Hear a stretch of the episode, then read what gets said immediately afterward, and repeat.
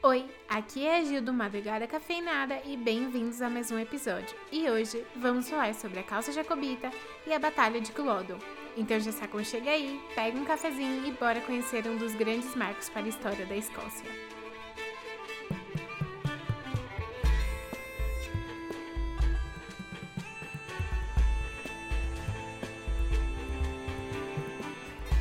Em Outlander, a Batalha de Culloden é um dos grandes arcos, se não o maior das primeiras temporadas. Na história, ficamos próximo do príncipe Charlie Stuart, também conhecido como Bonnie Prince.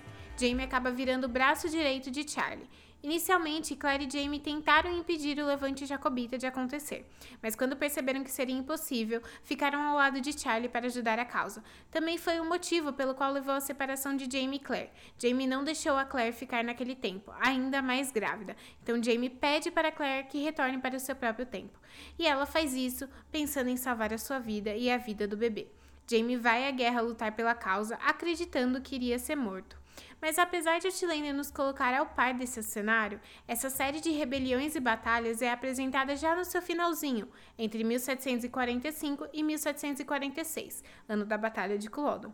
Mas o levante jacobita já permeava desde 1688. Para entendermos onde tudo desencadeou, mesmo podendo ser difícil afirmar um acontecimento específico, pode até ser visto como uma ramificação da Guerra dos Nove Anos.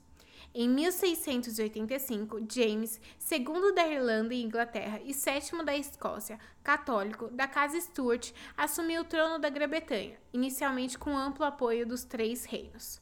Mas a Inglaterra era completamente protestante e vinha sofrendo com as ações do Carlos I, pai de James, que adotou diversas políticas a favor do catolicismo e restringindo o protestantismo ao máximo. E, consequentemente, James era uma ameaça grande para a Inglaterra e também era visto como uma ameaça para toda a Europa. Então sua filha, Maria II e Guilherme II, seu esposo, ambos protestantes, armaram uma invasão junto com apoio político para combater James. Foi como um golpe de Estado, levando à queda de James do trono e à tomada de poder por Maria Stuart e Guilherme, que levaram o fim do absolutismo monárquico britânico e, dessa forma, aumentando o poder do parlamento e criando estabilidade política e econômica. Todo esse acontecimento é conhecido como a Revolução Gloriosa, e é curioso pensar porque Maria não teve sucessores, assim como a sua irmã Anne, ambas filhas de Jaime, e o único herdeiro para o trono seria Sofia de Hanover, mas ela acaba morrendo. Quem se tornou rei foi George, que também era da casa Hanover e protestante, e assim a casa Hanover ficou no trono pelos próximos 30 anos. E com esse fato, temos o início do levante jacobita, com o desejo de voltar com o herdeiro natural ao trono e a restauração da monarquia Stuart ao trono. Uma curiosidade é que o nome jacobita vem de Jacobus, que é o latim de James. Mas não pensem que é tudo sobre esse James, porque não é. Além das filhas Maria e Anne, também tem seu filho James Eduardo, que era católico, e James era pai de quem? Charlie Stuart, nosso conhecido Bonnie Prince. O bastão foi passando, sabe? E Charlie realmente buscou usar sua pequena influência para ganhar apoio e levar o levante a fundo para recuperar o trono dos Stuarts. Os levantes jacobitas podem ser separados em duas grandes rebeliões, a primeira e a segunda, também conhecida como a 15 e a 45, devido aos anos que elas ocorreram, que foi 1715 e 1745 a mais conhecida sendo a de 45, que terminou na Batalha de Culloden, que acabou com qualquer esperança para restaurar a monarquia Stuart. A 15, também conhecida pelo apelo de James por buscar apoio com o Papa para o levante jacobita, além da tentativa do Conde de Mar, que juntou jacobitas com o objetivo de capturar o castelo de Stirling, mas foram derrotados pelos hanoverianos. Houve uma segunda tentativa em Preston, mas não houve resultados e ainda capturaram mais de mil jacobitas naquele momento.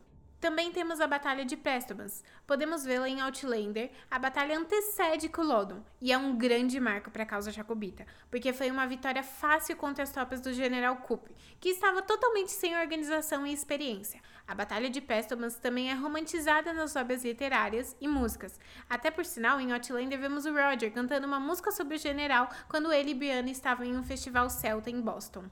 A Batalha de Culloden foi um massacre de grande proporção, deixando cerca de 1.500 jacobitas mortos. Os jacobitas foram derrotados por cerca de 9 mil soldados britânicos, comandados pelo Duque de Cumberland, uma luta totalmente desigual, e somente 50 soldados britânicos morreram.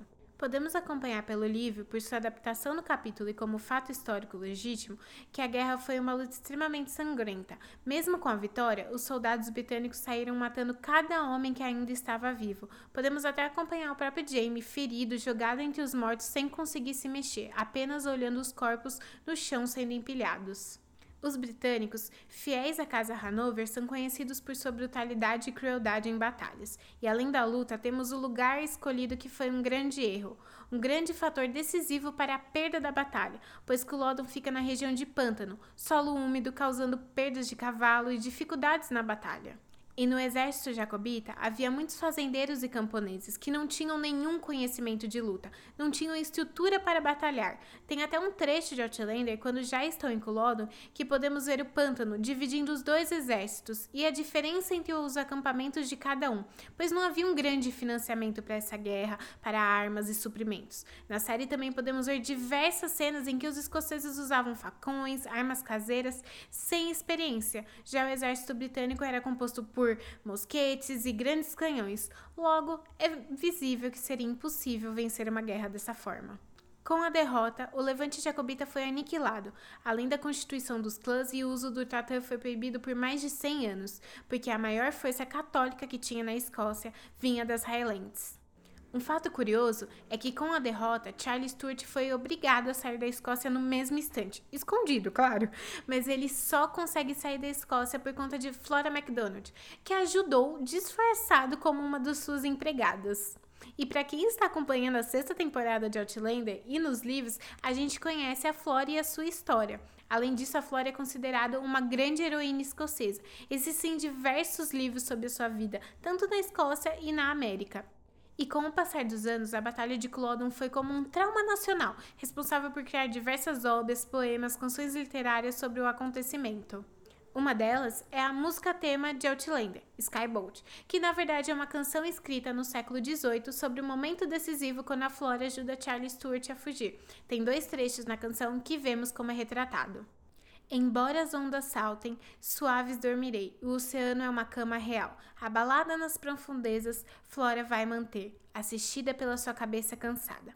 Queimados são seus lares, exílio e morte. Espalhe os homens leais. No entanto, antes que a espada esfrie, na bainha, Charlie virá novamente. Não sei vocês, mas a minha cabecinha fica uma confusão quando a gente fala de casas e reinados da Grã-Bretanha. Mas é um assunto que eu gosto muito de falar, eu amo falar sobre história. E vocês, vocês gostam desse assunto? Se vocês gostam, não deixem de comentar para mim e me contar. E o episódio de hoje acaba por aqui, mas já vai se preparando porque semana que vem temos a parte 2 do segundo livro de Outlander.